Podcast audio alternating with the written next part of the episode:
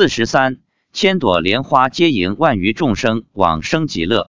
发表日期：二零一零年十月四日。五月二十二日，星期六，农历四月初九。因为初八是周五，没时间登山，所以照例周六登山。如前文所述，妻子说佛祖生日会往生一批。话说四月初九这天，我们早上八点到山脚下，照例边登山边持咒。回家后，我问妻子今天是什么情形，妻子说今天来了一两万众生，黑压压一大片，看不到边。今天早上的天气不错，阴天。他说释迦牟尼佛和观世音菩萨到现场加持。我的护法神也变很大，今天渡走了很多众生，有一千多莲花从天上降下来，往生的主要是动物，有蛇、龟、鸟、鳝鱼等，还有三个人，这三个人一个比较年轻，两个年纪比较大。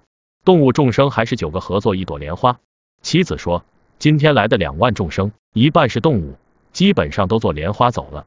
他说，因为昨天是佛祖的生日，所以释迦牟尼佛出来了。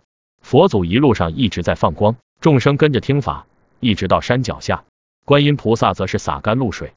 我又问，那动物怎么样才能往生极乐世界呢？妻子说，首先他要想去极乐世界，然后由观音菩萨安排。我问，那不是很容易去极乐世界？妻子说，也有动物不愿意去的，他觉得能被人放生已经很幸福了。我问，那那些海里的大型水族呢？因为后面念佛的过程中。由海里的大型水族来听法，妻子说，有的只是来看看听听，他们并不想去极乐世界。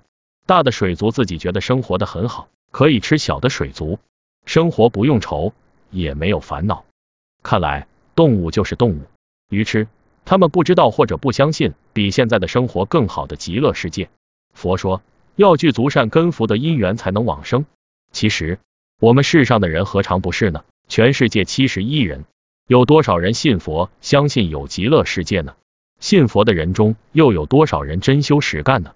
真修实干的人，有多少在修净土法门？修净土法门的人中，又有多少是真信切愿呢？由此我联想到，佛讲人身难得，看来确实如此。所以，我们一定要珍惜我们的人身，利用这有限的生命时光，老实念佛，一门深入，当生成就。否则，下次再得遇人身。不知道是多少劫以后的事情，得遇人身又幸闻佛法，不知道又是多少劫以后的事情。印光大师说过，来世做人比往生极乐世界还要难。